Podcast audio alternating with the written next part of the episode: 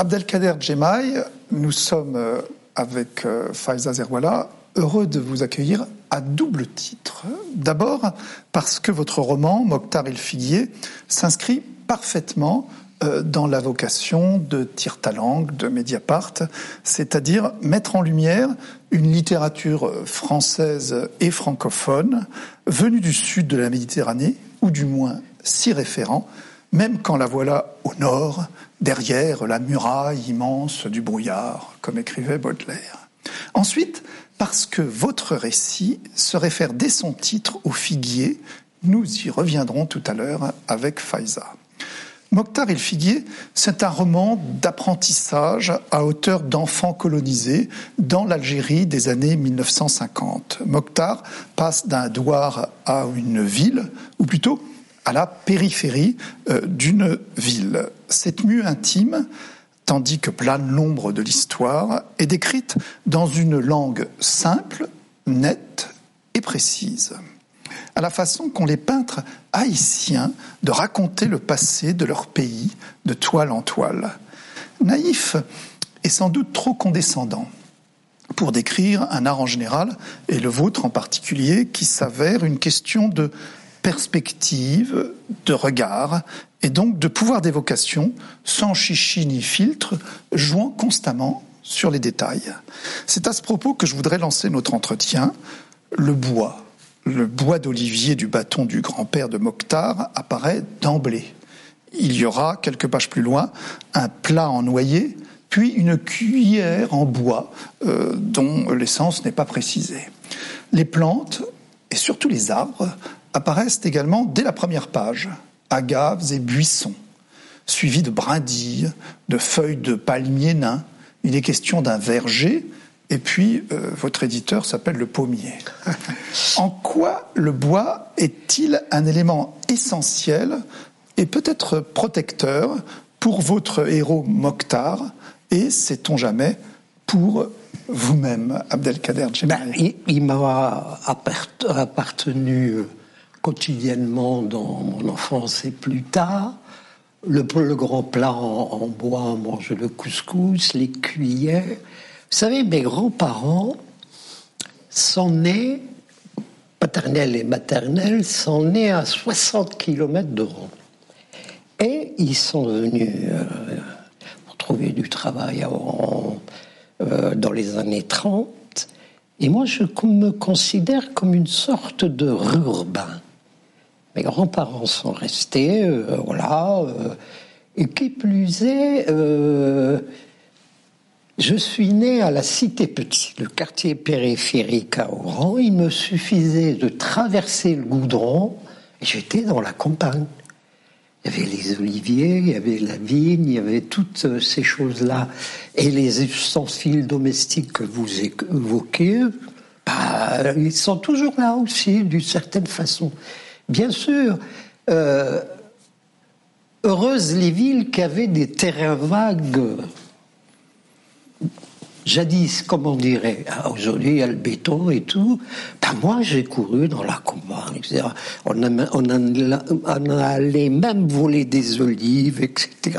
Oui, ça m'a passé à l'intérieur de moi, c'est mon décor à mais, mais, là, vous parlez presque d'aventure, et moi j'avais l'impression qu'il y avait quelque chose de protecteur. Est-ce oui. que je me trompe? Ah non, non, non, vous avez raison, bien sûr. C'est euh, j'étais avec ces choses-là qui appartiennent à ma propre histoire euh, personnelle et mon histoire familiale. Vous savez, euh, la population algérienne dans une ville comme Oran, qui est une ville tout à fait, enfin absolument européenne dans sa majorité, bah nous on avait nos, gestes, nos, nos instruments, si j'ose dire, quotidiens, quoi. Voilà. Mais sauf qu'on était des pauvres, quoi. Et on faisait avec ce qu'on avait.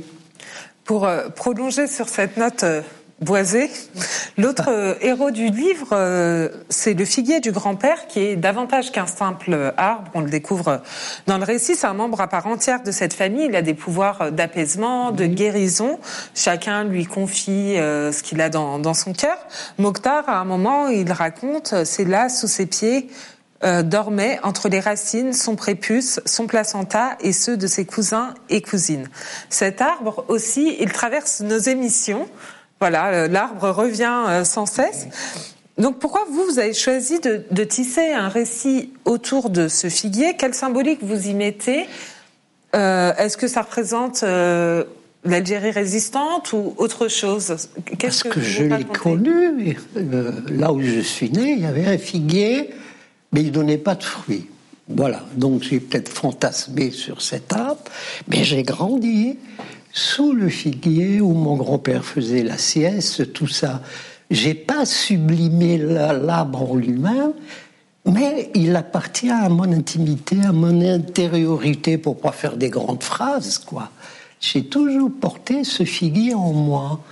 Donc, euh, pour le, le besoin du récit, les racines, tout, tout à fait emblématique. Le figuier comme arbre, il est chargé de symboles, chargé de beaucoup de choses. Donc littérairement, euh, ça m'intéressait de me mettre ce figuier, si j'ose dire, au milieu de cette histoire, parce que c'était mon fil rouge. J'aurais pu dire le fil vert hein, de, de, de ce livre. Mais je revenais au figuier, à chaque fois pour pas me perdre. Mais qu'est-ce que vous voulez symboliser? Vous dites que ça renferme beaucoup de symboles. C'était, enfin, vous pour vous, oui. quel symbole euh, vous raccrochez à ce, ce figuier? Elle le dit à un moment, la grand-mère. C'est un arbre de bonté et de générosité. C'est vrai, un figuier, c'est très doux. Voilà. Donc, euh, excusez-moi de la comparaison, il y a eu la Madeleine de Proust, ah ben, il y a mon figuier à moi, quoi. C'est la saveur de, du figuier qui est, euh, qui est très belle, quoi. Euh, c'est à la fois un arbre de la résilience, mais en même temps un arbre qui parle, si j'ose dire. On n'est pas dans l'Afrique profonde, mais euh, cet arbre-là contient beaucoup de choses à la fois dans la vie de chaque jour, dans le rêve, dans ce qu'on voudra, quoi. Et euh, le gamin que j'étais sous ce figuier, j'avais peur de ce figuier. Puis voilà, cette espèce de protection du figuier. Mais il ne donnait pas de fruits. Il donnait pas de fruits. Voilà. Mais euh, le fruit n'était pas comestible. Il donnait des fruits, mais pas la fille qu'on connaît, quoi. Voilà. Peut-être par euh, euh, combler ce manque de chair du figuier, ben, j'ai peut-être inventé cette histoire, mais là, on est dans le domaine de l'inconscient. Hein. Oui, mais le domaine de l'inconscient, c'est vous vous créez, nous on tente de le débusquer. Je comprends. Vous nous dites très gentiment, euh, euh, pas de surinterprétation, tout n'est pas métaphorique. Néanmoins, quand l'Algérie devient indépendante, cette Algérie indépendante est comparée, je crois me souvenir dans votre livre, à une figue qui s'ouvre. Oui, absolument. Oui. Donc euh, la, la métaphore n'est jamais loin quand même. Non, la métaphore n'est jamais loin. Le gamin, au début, il a peur d'une araignée. Elle est là. Pourquoi l'araignée peut symboliser tout ce qu'on voudra, quoi. C'est la, colonisation étroite, etc. Avec la toile, la menace. Voilà. Euh, vous savez, euh, euh, j'aime pas les grandes phrases. On, était des pauvres. Voilà. chaque jour était un combat. Hein, pour se nourrir. Mon père était manœuvre. Il était journalier. Il se réveillait à 5 heures du matin pour aller chercher du travail à Oran. Et quand il revenait à la maison à midi, ça veut dire qu'il n'a pas travaillé. C'est pas pour faire pleurer dans les chaumières. Mon enfance à Oran, ah ben j'ai eu faim. Comme beaucoup d'Algériens, d'enfants d'Algériens. J'ai pas eu besoin dans ce livre de faire. justement, je, je, je, voulais qu'on revienne là-dessus. Voilà, vous racontez une famille qui est dans le dénuement total, mais justement, vous le, vous le dites, vous le dites frontalement sans le dire frontalement. Oui. Comment vous avez fait justement pour euh, écrire sans sombrer dans le misérabilisme? Vous le faites un peu à la manière d'un Mouloud Feraoun avec le fils du pauvre qui évite l'écueil justement du roman tire larme. Est-ce que c'est une précaution que vous aviez euh, en tête en écrivant? Et si oui, comment vous avez fait pour éviter justement ce que vous dites? J'ai pas envie de, de pleurer. Oui, dans mes livres précédents, hein, Camping, euh, Gare du Nord, Le nez sur la vitre, Le nez sur la vitre, Une ville en temps de guerre, Oran à l'époque de l'Orège, je me suis dit, bon, c'est pas que. C'est un sujet inépuisable d'un point de vue des mémoires. Hein. Je me suis dit, dans ce livre, ce sera peut-être un livre de la négociation, de la sérénité, d'un point de vue mémoriel. Non pas pour oublier, pas du tout. C'est-à-dire que euh, c'est pas de la performance non plus. J'ai publié 28 livres. À chaque fois, mon problème est comment je vais raconter? Quel est l'interstice? Quel est le sentier buissonnier par lequel je vais raconter une autre histoire sur le plan de, enfin, sur le plan historique, sur le plan des événements, sur le plan de la guerre d'Algérie, euh, sur euh, l'indépendance. Euh, c'est pas que je voulais pas me répéter. Il fallait que je trouve une autre façon, une autre manière de dire les choses. Hmm. Tout à l'heure, vous avez parlé de l'araignée. Oui. en disant ça symbolise. Mais votre livre est un incroyable bestiaire. Je me suis amusé euh, ça va prendre euh, une minute, hein, euh, à relever tous les animaux qu'on y trouve. Je parle des plus gros, âne, mulet, mouton, chien, chat, le chat de Madame Évrard, Simone Évrard, des insectes à n'en plus finir, libellules, fourmis, votre araignée, guêpes et surtout abeilles. Les abeilles jouent un rôle important. Il y a une question d'époux à un moment. Des oiseaux, de l'hirondelle au moineau en passant par les canaris et les chardonnerets, sans oublier la cigogne et le pigeon, et bien sûr les poules, les poissons, qui donnent lieu au chapitre 7. Euh, ces animaux, vous les avez vus passer? Euh, euh, moi, je les compte parce que je suis un garde-barrière, mais vous qui êtes un créateur, oui. je, ne vous apprends rien tout de même. ils n'ont pas tous un, pouvoir symbolique. pourquoi ils, ils, sont partout, si j'ose dire? Ah, Ils étaient dans l'enfance. vous savez, les mots, comme les insectes, il faut les attraper comme ça. Hein et ils viennent naturellement dans une histoire qu'on raconte. Euh, euh, j'aurais pu ajouter. Enfin, il y a le lézard aussi. Alors, le lézard, j'avais pas trouvé de serpent. Il y a un lézard, il m'a échappé. je, me demandais. Sur les murs. L'animal a sang froid, je ne le voyais pas. Mais il y en a un, pardon. Il y en a, voilà. Ben, ben, parce que d'abord, j'ai toujours aimé les, les insectes. Et puis, ils font partie de ce que je regardais, de ce que je voyais. Euh, j'ai même été piqué par une guêpe. Enfin, je suis pas le seul, ni le dernier. D'ailleurs, ce qui fait que euh, la nature n'était pas beaucoup présente dans mes livres précédents. Vous savez? Et tout d'un coup, peut-être c'est là. voilà, ils viennent, ils sont là. Et je dis, je répète, c'est un livre de la sérénité. Je dirais pas, c'est-à-dire de faire attention aux choses, sans oublier le, plan historique, le plan politique, tout ça. Euh, la littérature, moi je ne suis pas un idéologue, je suis pas chef de parti politique, je suis pas éditorialiste. Bon, c'est ça, c'est-à-dire que comment dire les choses d'une façon pas indirecte, mais je pense que la littérature, à mon sens, elle doit être belle, pas seulement sur le plan historique, esthétique, excusez-moi. Elle doit, pas, elle doit être courageuse. La troisième chose, ça ne veut pas dire ce que je pratique, que je fais, elle doit être intelligente, elle doit être, d'une certaine façon, subtile. Je ne parle pas de moi. C'est-à-dire comment faire passer les, des choses avec ruse. Hein. La ruse, c'est une arme aussi. Hein. pour dire les choses. Et, si vous voulez, mon passif à moi, c'est que j'ai déjà traité ces questions-là dans d'autres livres.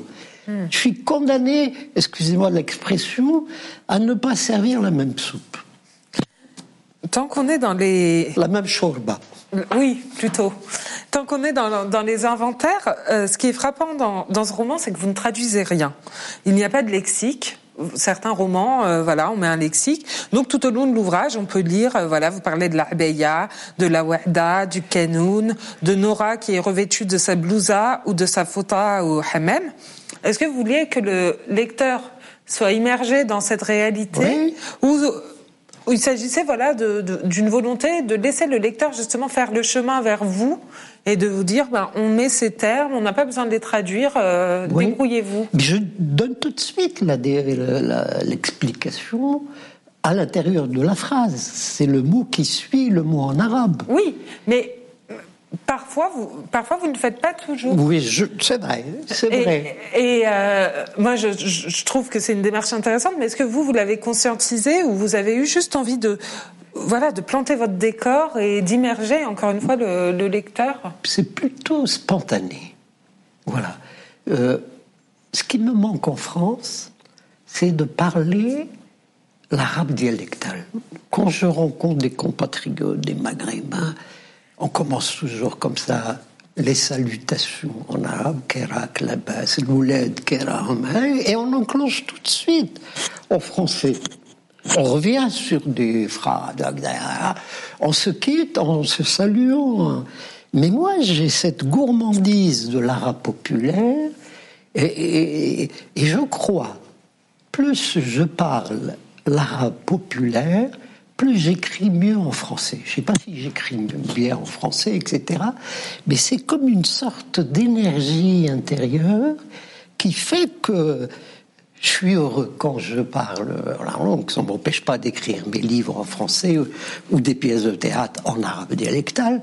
Voilà, ce qui fait que on est dans une forme de, spontanéité. Euh, bon, il y a plus de 400 mots dans la langue française d'origine arabe. Euh, euh, la langue, les mots arabes sont dans l'ADN de la langue française, si j'ose dire. Tout à fait. Voilà. Donc à moi, pas de faire des démonstrations. non, je pose un mot en arabe. Euh, si on aime le livre, mais faire un, comment on dit un lexique, ah, non, un je, ah, je peux pas. Je peux pas. Je, je refuse de faire un ça me rappelle une certaine euh, forme de littérature un peu non, on peut faire l'effort euh, euh, de comprendre ce mot, quoi. Je veux dire dans le contexte, etc. Je, je, vous propose, si vous voulez bien, qu'on puisse entendre votre langue, le français que vous écrivez. Je vous propose de lire un extrait. C'est un extrait très court. C'est au moment où Mokhtar et ses parents déménage pour aller du Douar à cette périphérie en empruntant. Euh, et on verra, moi ça me fait penser euh, à la carriole du père Junier, une, toile du douanier Rousseau assez connue, euh, en empruntant une charrette. Charrette. Mais je l'ai emprunté, cette charrette, mais à l'intérieur de la ville. C'est pas le voyage de la campagne de mes grands-parents paternels et maternels, on a dû, mon père avait un peu la, bougeotte, on a dû déménager cinq ou six fois en allant toujours dans le house, hmm. la maison commune. Voilà. Un matin de la fin juin, sous le regard ému de ses grands-parents, la charrette tirée par un mulet s'arrêta devant la bâtisse. L'homme qui la conduisait, d'une cinquantaine d'années, et le visage émacié, venu des doigts d'Ouled Khalil.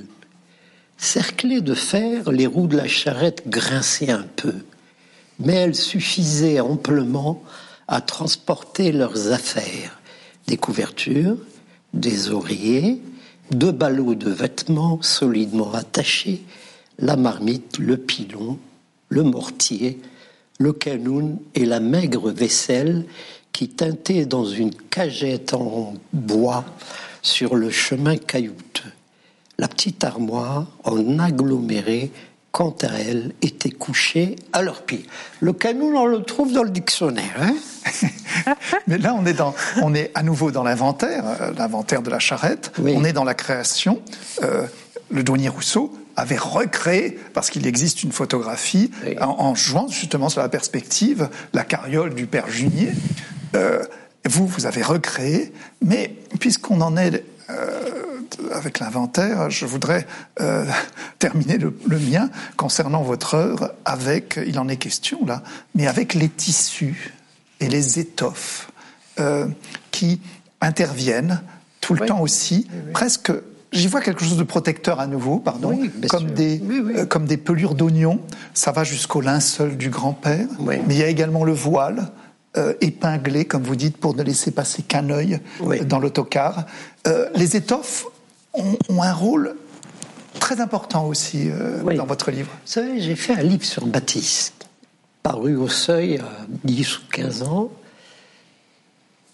Matisse à Tanger. Et Matisse, quand il voyageait, d'ailleurs, le premier voyage qu'a fait Matisse dans sa vie, il l'a fait en Algérie, à Biskra, la Dame Bleue. Il revenait de ses voyages toujours avec des tissus pleins les malles. Oui, et, et, parfois quelques meubles. Et quelques meubles. Les familles algériennes n'avaient pas les moyens de s'acheter ce qu'on voudra, quoi. Ce qui fait que la rareté des vêtements, des habits, euh, des ustensiles de cuisine n'était pas nombreux. Ce sont des objets non pas rares, mais qui n'étaient pas comment dirais, vous dirais-je ça, dans l'ampleur, dans tout ce qu'on a. On avait ce qu'on devait avoir, ce qu'on appelle le nécessaire. Donc, les objets qui constituent ce, nécessaire sont très importants. D'abord, visuellement, on les voit. Les familles algériennes habitaient, allez, 80% de ces familles habitaient dans une seule pièce dans une seule pièce avec 4, 5 enfants, 7 enfants. C'est-à-dire leur, quotidien était très étroit. Ce qui fait peut-être que ce qu'on possède, ce qu'on a, est précieux, rare. Euh, peut-être qu'il offre aussi des, la tendresse. et c'est ça qui, euh, c'est la rareté. Euh, de ce qu'on a, ce que je veux dire. Donc visuellement, euh, sensuellement, euh, tout ça, c'est très important. Parce qu'on n'avait pas grand-chose. Vous savez, les familles algériennes, 80%, 90%, il y avait un plat unique pour une famille entière. Il n'y avait pas de fourchette, hein, faut pas croire. Euh, puisait dans ce plat unique. Et pourquoi ces familles mangent beaucoup de pain? Parce qu'ils ont faim dans la journée. Le pain comble. Voilà, c'est ça. C'est-à-dire qu'on n'a pas un rapport esthétique ou ce qu'on voudra euh, émotionnel avec les objets. On a des rapports économiques. Parce qu'on n'a pas les moyens. On est dans la pauvreté. Euh, je dirais même dans la misère dans la campagne. Vous savez, un âne, euh, un grand plat en bois que vous évoquiez tout à l'heure, bah c'est du couscous, ça. C'est pas autre chose. Hein. C'est pas, on n'est pas dans le consumérisme, on n'est pas. Et je vous assure que, enfin, je vous, les plats, bah, on les essuie, enfin, c'est ça. Parce que il y a la faim, F-A-I-M. Ce sont de, littérairement, Comment traiter ces questions? Comment faire passer des choses en évoquant euh, ces manques, en évoquant, etc. Il y a la maladie, il y a la faim. Euh, euh, c'est ça qui me semble à moi vouloir faire sans tomber dans le misérabilisme ou dans le pathos. Ça n'empêche pas peut-être le lecteur d'ajouter quelque chose euh, à lui. On dit, tiens, ben, il vivait comme ça. Eh oui, Euh, il y avait sept ou huit familles dans six ou sept chambres. C'est ça ma, ma manière à moi, ma façon de dire les choses. Mais ça, ça, vous a marqué euh, au point que vous, comme vous disiez, vous creusez votre sillon autour de, de, de, de ça. Mais comment vous avez procédé pour euh, entremêler dans ce roman, moi que je trouve très impressionniste, mêler, ben, entremêler plutôt l'histoire de cette famille algérienne très lambda avec euh, voilà la plus grande histoire parce que cette, ce récit, voilà, s'inscrit dans euh, la guerre d'Algérie, la guerre d'indépendance euh, et l'indépendance. Comment vous faites pour euh, voilà réussir C'est très cliché comme formulation à, à, entremêler la petite et la grande histoire. Voilà. Oui, j'ai toujours essayé de faire ça. C'est-à-dire de partir de l'ordinaire, de partir des vies, hmm. des vies de tout un chacun, des familles l'histoire d'un pays, le contexte de l'époque. Et comment je vais essayer de tisser tout cela. Hmm. C'est-à-dire que je fais de la littérature. La littérature, il me semble, je ne sais pas si la mienne est bonne ou pas, elle est faite pour raconter. Hein. Euh, raconter avec les moyens de la littérature c'est-à-dire les personnages, le décor, le contexte historique, etc., les, trajets de chacun, etc. Voilà. Euh, il n'y a pas, euh, pour moi, il s'agit de faire un, récit en tissant tout ça. C'est un problème de tissage. Vous savez quel est le mot euh, Si vous me dites quel est le mot que vous préférez dans le dictionnaire, le mot de langue française, dis, moi, c'est le mot qui me. C'est le mot apprentissage. Pourquoi? Parce que dans le mot apprentissage, d'abord, c'est un mot qui a une belle sonorité. Mmh. Il y a le verbe apprendre et le verbe tisser. Comment dans la vie de chaque jour et comment dans la littérature on tisse. Voilà. C'est tout. Et comment? Ah ben, en, essayant de faire de trouver de la cohérence dans ce qu'on raconte, de bien euh, dessiner les personnages, trouver les situations, les mettre dans une époque ou dans une durée de temps déterminée. Bah, c'est chacun à sa façon. Moi, la littérature, je la considère comme un pur artisanat. Vous savez, le maçon construit des maisons. Hein? Je trouve que c'est un beau métier. Bon, il creuse, voilà, il dit dans euh, cette chambre, euh, il y aura je sais pas combien de gens, voilà, il y a peut-être un chat ou pas. Et le maçon, à la fin, même si la maison est de guingois, ah, il dit, je vais pas les voler en bleu. C'est son droit, c'est son plaisir. Vous savez Ben moi, je fais de l'artisanat, il me semble. Comment? Et, et c'est quand même je le redis, c'est pas une performance, je suis pas en train de vendre ma. 28 livres, il faut toujours trouver le, par où je vais passer. Non, mais dans ce, dans ce prolongement, que vous, comment vous vous échappez euh, voilà, de vos souvenirs euh, parce que la littérature suppose une reconstruction. Oui. Euh, donc j'imagine qu'il y a quand même de la fiction dans, dans, dans, cet ouvrage, même des personnages qui n'ont pas forcément existé. Comment vous, vous est-ce que vous tissez entre euh, vos souvenirs et ce que vous avez besoin de faire pour euh, les justement pour euh, faire avancer votre votre récit. Je ne crois pas aux auteurs qui disent je ne suis pas dans mon livre. Mais pourquoi écrire alors si tu n'y es pas au moins dans une certaine proportion? Vous savez, un, écrivain, c'est comme l'histoire de l'aquarium et du poisson. Pour revenir les animaux. Les aquariums, c'est toujours beau, mais c'est surtout artificiel. Il y a de la lumière, de la rose. Que fait le poisson? Toute la journée, il fait ça.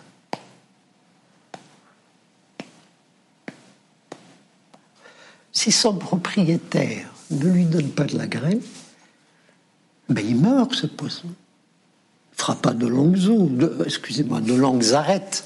voilà.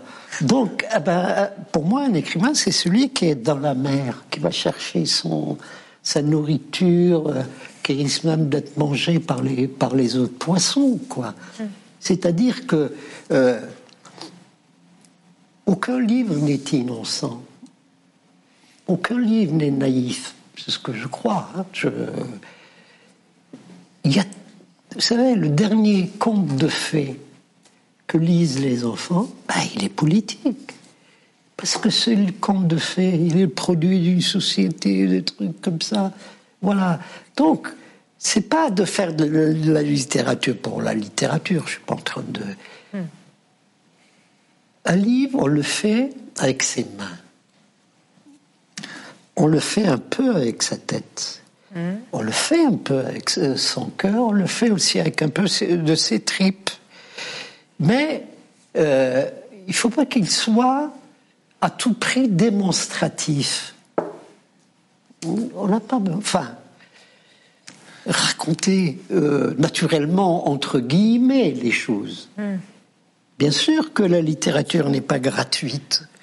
C'est pas le plus beau, les pas de danse, euh, faire le beau, faire le joli en littérature. Tout livre porte en lui une colère, une façon de dire les choses, euh, une blessure. Euh, voilà, ça c'est ma conception à moi du livre. Hein. voilà, de l'écriture d'une façon générale, tu dis du livre. Vous, venez de dire euh, un livre, on le fait avec ses mains. J'aimerais que vous puissiez nous lire quelque chose de totalement raccord et qui est alors que Mokhtar, votre héros, est allé à l'école, euh, qui est la naissance peut-être d'une vocation de lecteur et sait-on jamais d'écrivain? Et là, on vous retrouve puisque euh, vous êtes dans votre livre. Si vous pouviez nous lire cet extrait. Très bien. À ce moment-là, dans l'intimité de la pièce, les yeux brillants, sa mère un peu rougissante, se mit lentement à aligner sur sa pomme les huit lettres de leur patronyme. Ce geste inattendu fut pour lui une formidable surprise, une joie profonde qui resta gravée dans sa mémoire. Il comprenait soudain l'importance de ce geste qui était une autre façon pour elle de lui dire sa tendresse, elle qui l'accompagnait fière et intimidée à chaque rentrée scolaire en l'habillant pour l'occasion, tel un petit prince, avait comme d'un puits secret, arraché et fait remonter du fond d'elle-même ces huit lettres bleues et émouvantes dans leur grande fragilité. Ça, c'est vrai. Mais euh, on ne peut pas écrire ça sans, sans être. Oui. Même quand vous le lisez, là, on sent. Il euh, n'y euh, a pas plus remuant. Mais j'étais pas fait pour écrire. D'abord socialement, deux parents analphabètes. Euh, J'étais pas fait pour. Euh, Mais vous avez commencé par le journalisme. Oui, j'ai commencé. Alors, il y avait le journal local qui s'appelle La République. Et on n'allait pas au collège euh, ou à l'école le jeudi.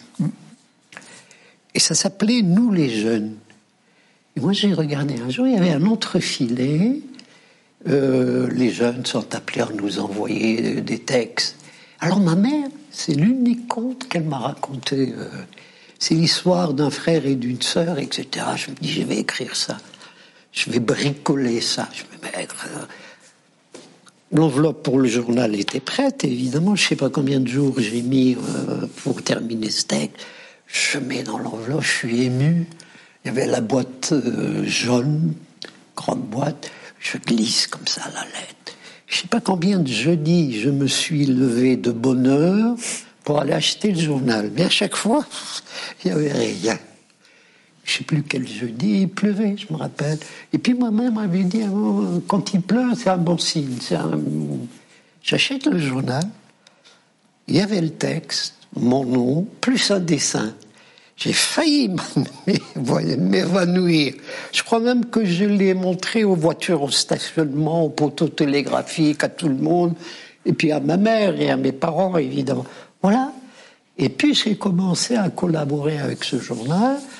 J'ai enseigné pendant deux ans dans le primaire, et puis la rédaction m'appelle, me dit est-ce que tu veux, tu voudrais rejoindre? Je dis oui. Bah, mais je me suis dit, si tu, tu rejoins la rédaction, n'oublie pas d'écrire ton roman, parce que je m'étais promis. Ah, alors, quand on a 20 ans, on rentre dans un journal, dans un quotidien où on fait un papier presque tous les jours, le reportage, on découvre l'argent, le temps, les voyages. Euh, euh, j'ai mis 10 ans pour écrire mon premier roman, hein, ce qui fait que, voilà, j'ai exercé le métier pendant un quart de siècle dans différents journaux. Voilà. Peut-être que euh, on, ressent ça un peu le, la façon de d'écrire. Toujours ces descriptions très précises. Là, vous nous parlez de la boîte aux lettres jaune, et on le voit dans, dans vos ouvrages. Et il y a une, seconde chose. Mon père m'a rendu un service, euh, oui, formidable. Il m'emmenait au cinéma. Il savait pas lire, mais c'était un fou de cinéma.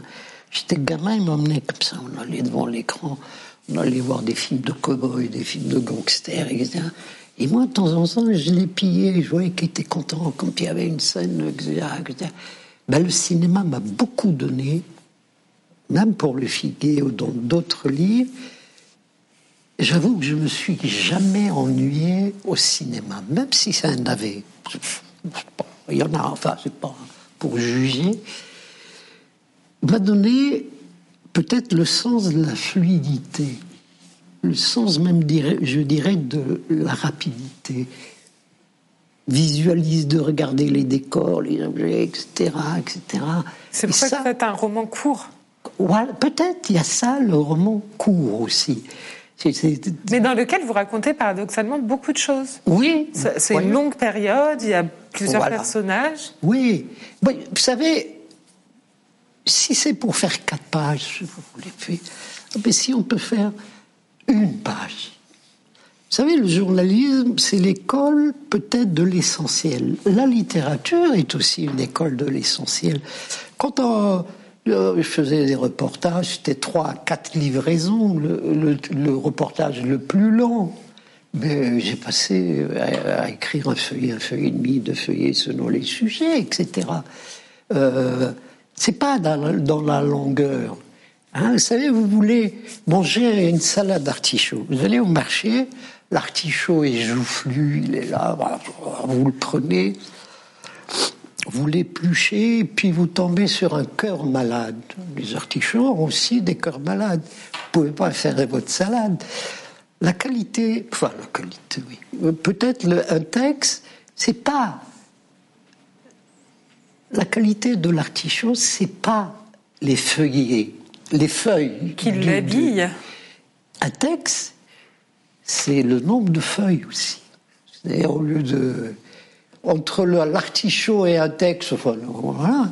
Hein, c'est pas de compter les, les feuilles. Euh, voilà, c'est les feuillets pour l'écriture. C'est pas les feuilles pour euh, l'artichaut. On va s'inspirer de vous pour euh, nos articles qui sont parfois très longs. Oui. En tout cas, on, va peut-être s'arrêter là-dessus, qui ressemble euh, à une recette euh, et en même temps à un cahier des charges. je voudrais tout de même signaler, puisque nous sommes à Mediapart et que la politique compte, que ce roman est semé d'intersignes on l'a dit, de la guerre, mais également des injustices. Le maçon construit une maison et euh, elle, ne sera pas pour lui. Et une des injustices qui m'a le plus marqué, mais en même temps, ça reste une énigme pour moi, euh, c'est dû à la tradition, c'est que les femmes n'ont pas le droit d'assister aux enterrements. Et ça, c'est quelque chose qui m'a euh, qui m'a marqué. Pourquoi? Je, je, voulais terminer, mais je, je pose une ultime question. Pourquoi n'ont-elles pas le droit, elles qui ont donné la vie, qui ont donné en écrivant sur des paumes des vocations Oui. Pourquoi n'ont-elles pas le droit d'assister aux enterrements? C'est une tradition qui est comme ça. Euh, euh, je vous dirais, je suis pas. Moi, ça m'a toujours euh, ému par que le fait qu'elle ne parte pas accompagner les défunts. Mais c'est comme une sorte de... Euh, comment vous dire Je ne sais pas. Voilà. Vous savez, ma mère, elle m'emmenait, dans les veillées funèbres. Ça m'a beaucoup marqué, que ce soit homme ou femme. Vous voyez? Et il y a des traditions, non pas qu'il faudrait les changer. Je suis dans l'émotion quand vous évoquez ça. Voilà. J'ai. Oui, oui. Mais hommes et femmes meurent. Hein vous arrivez à nous faire rire même après ces points de suspension tragiques.